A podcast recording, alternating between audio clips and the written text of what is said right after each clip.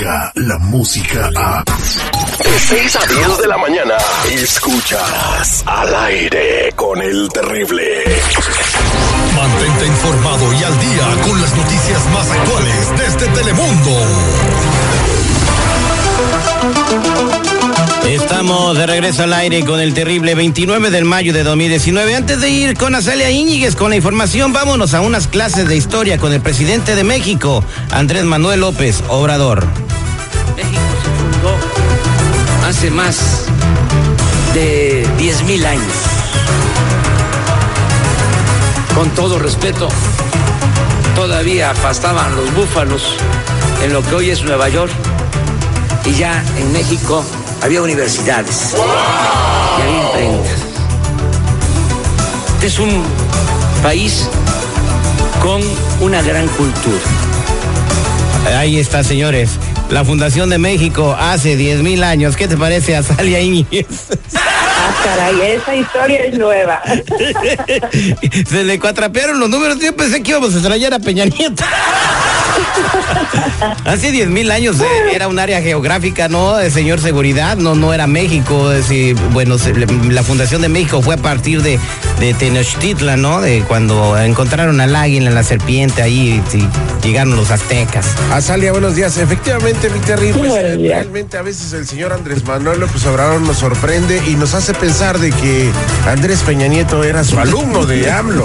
Andrés Al decir tanta sandez, oye, no sé si el señor habla por hablar, si no está asesorado o quiere quedar bien con la prensa, pero queda en ridículo. Pero dice que la, la humanidad empezó hace 10 mil millones de años, ni el gangbang había O estado. sea, ni el universo existía, señor AMLO. Bueno, en fin, vámonos con más informaciones, cosas que está haciendo bien Andrés Manuel López Obrador, eh, es este que está haciendo que caigan los peces gordos. Esas personas que han, desfa- es- han este, desfalcado a México y que han, se han aprovechado de sus cargos políticos para robar.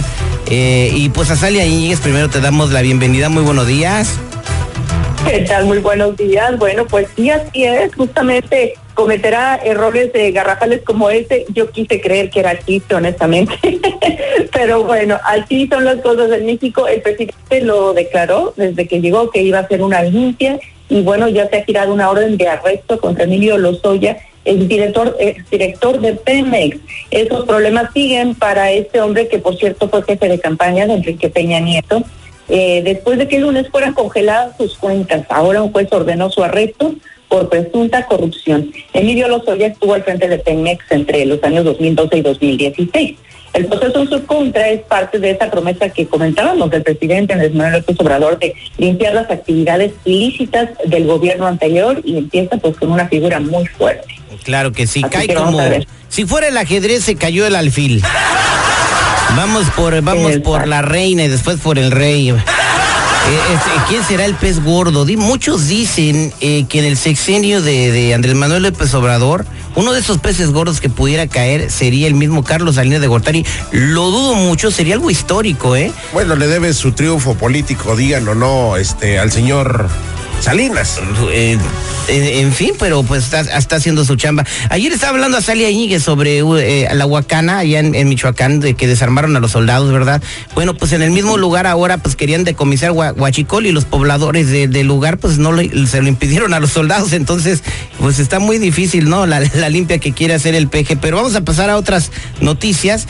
¿Qué pasa con una niña muerta que fue encontrada en Bellflower, Azalia?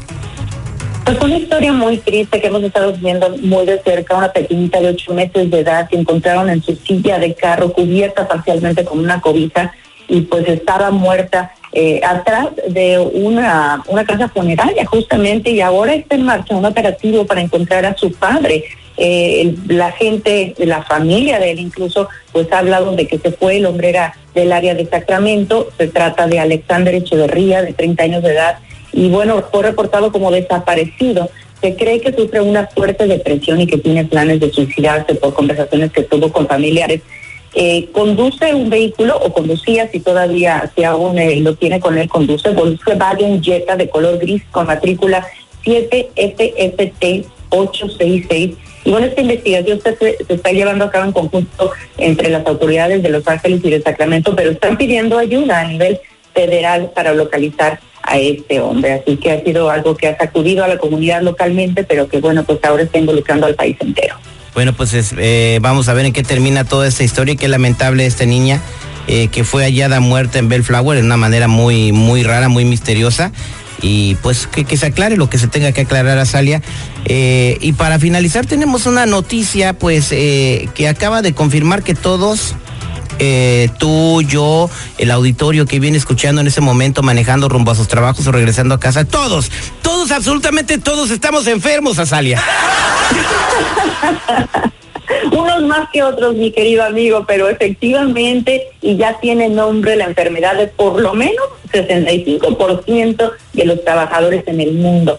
Han declarado el síndrome de agotamiento laboral como una enfermedad. Seguramente ustedes lo han sentido en un momento o en otro y esto lo declara la Organización Mundial de la Salud. Incluyó en la lista de enfermedades este conocido eh, como burnout en inglés, que como decimos es el síndrome de agotamiento laboral y se trata de un problema que se derivaría del exceso de trabajo y el estrés que eso produce. Las autoridades médicas pues consideran que este tipo de factores pueden ser los causantes de otros problemas de salud serios eh, entre ellos, pues bueno, la alopecia, que es la caída del cabello, psoriasis, problemas de la piel, el riesgo de desarrollar enfermedades cardiovasculares, problemas mentales, incluso la obesidad.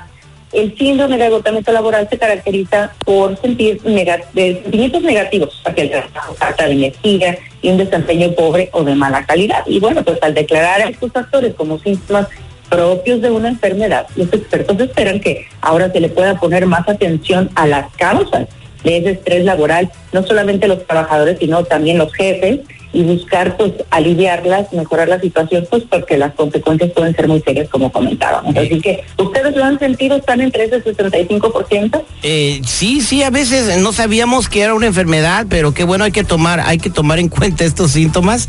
Bueno, la caída de pelo, yo creo que ya conmigo ya se está, se está, me está diciendo, hola, terrible. Bueno, ah, qué bueno que ya hay tratamiento para que no se te caiga o que te injerten pelo, ¿no? Y, por otro lado, pues hay que tomar en cuenta lo que dice Carlos Slim, que una semana laboral de cuatro días eh, sería lo perfecto, habría más rendimiento y, estimularía la economía. Siempre lo ha dicho este hombre, millón, uno de los hombres más ricos del mundo.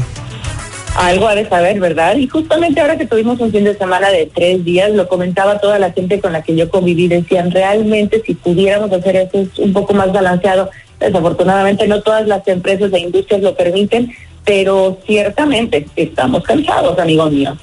Exactamente, hay que descansar, señores, hay que relajarse un poquito y hay que relajarnos viendo el noticiero Telemundo que hoy desde el mediodía pues arrancan con la mejor información y lo, lo que está más, más actual en el momento. Así es, ojalá nos puedan acompañar. A las 12 del día nos vemos ahí, por supuesto, durante toda la tarde y noche estamos en Telemundo informándoles. 5, 5 y media, 6, 11 y yo ahí los espero con mucho gusto. Ojalá nos puedan ver. Muchas gracias, Azalia. Descarga la música a. Escuchas al aire con el terrible. De 6 a 10 de la mañana.